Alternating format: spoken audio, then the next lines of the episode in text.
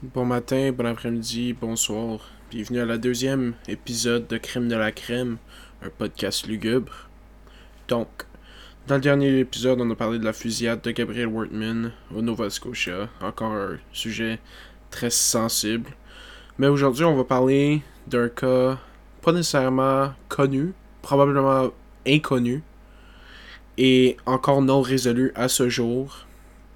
Et ce cas-là, c'est le meurtre non résolu de Jason McCullough le 28 août 1999. Ce cas s'est passé en Ontario. Et c'est un cas très limité. Il y a peu d'informations, il y a peu de motifs pour le meurtre de Jason McCullough. Donc aujourd'hui, on va embarquer dans l'information que la police a, dans les suspects qui ont pu obtenir à travers les années. Et à ce jour, c'est encore non résolu.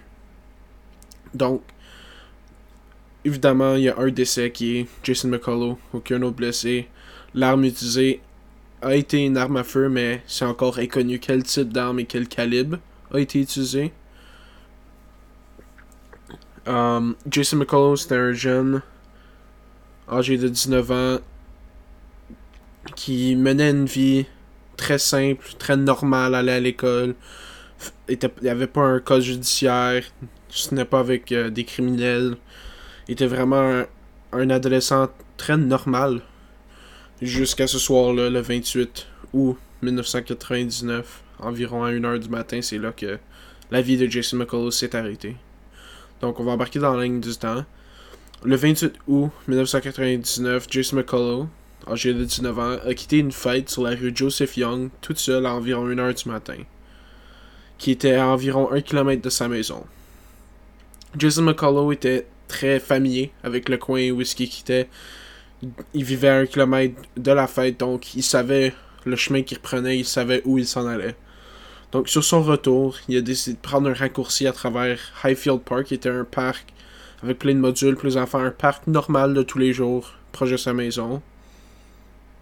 Et c'est à ce moment-là, 30 minutes après avoir quitté la fête, Jason McCullough se fait tirer en arrière de la tête en plein milieu du parc à 1h30 du matin.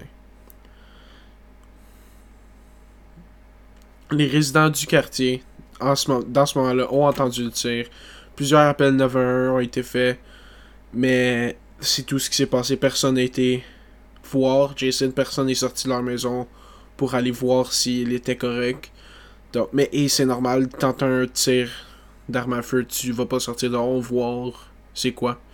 Tu restes sain sauf dans ta maison. Et comme j'ai dit, ils ont appelé la police, la police est arrivée. Et à 2h03 du matin, Jason a été trouvé par la police, par la police sur un passage entre 100 et 194 Pinecrest Drive, 6 rue de, chez, de sa maison, après le party.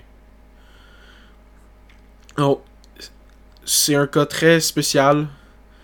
C'est très unique. Ils ont, à ce jour, ils n'ont jamais trouvé de suspects. Ils ont eu deux suspects qui ont été arrêtés pour d'autres crimes cette journée-là au même temps dans le coin. Mais à ce jour, ils n'ont jamais été liés au crime, au meurtre. L'arme n'a jamais été retrouvée. Ils n'ont jamais retrouvé la balle utilisée. Puisque la balle a, sorti de la tête de Jason McCullough quand il a été tiré. La police à ce jour croit que c'était juste un crime.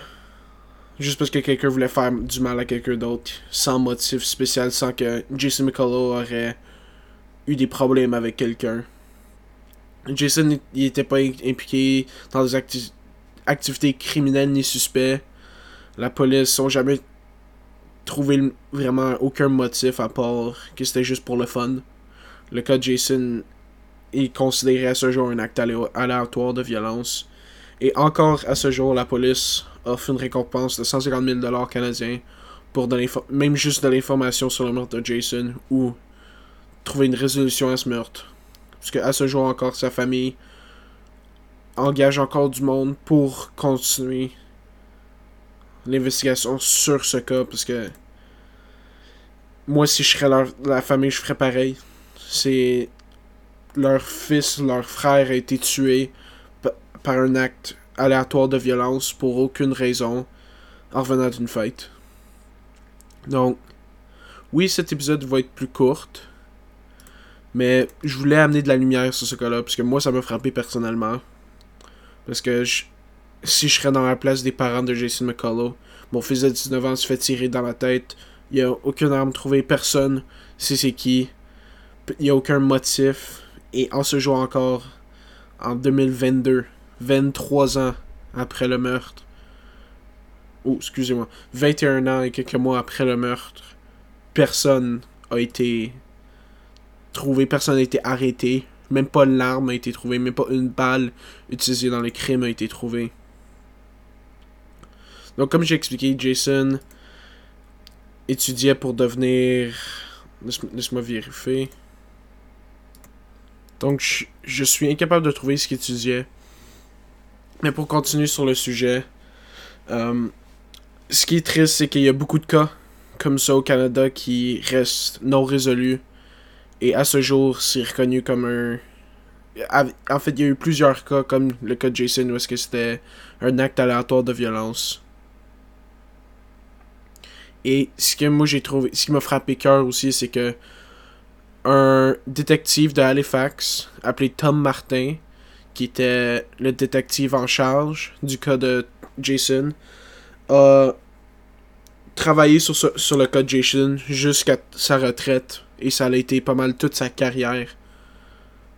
Qui a duré 15 ans de recherche et à ce jour, ils n'ont jamais rien trouvé. Donc, c'est un cas très particulier, c'est un cas très triste. Et merci d'avoir écouté. Ça, c'est le deuxième épisode.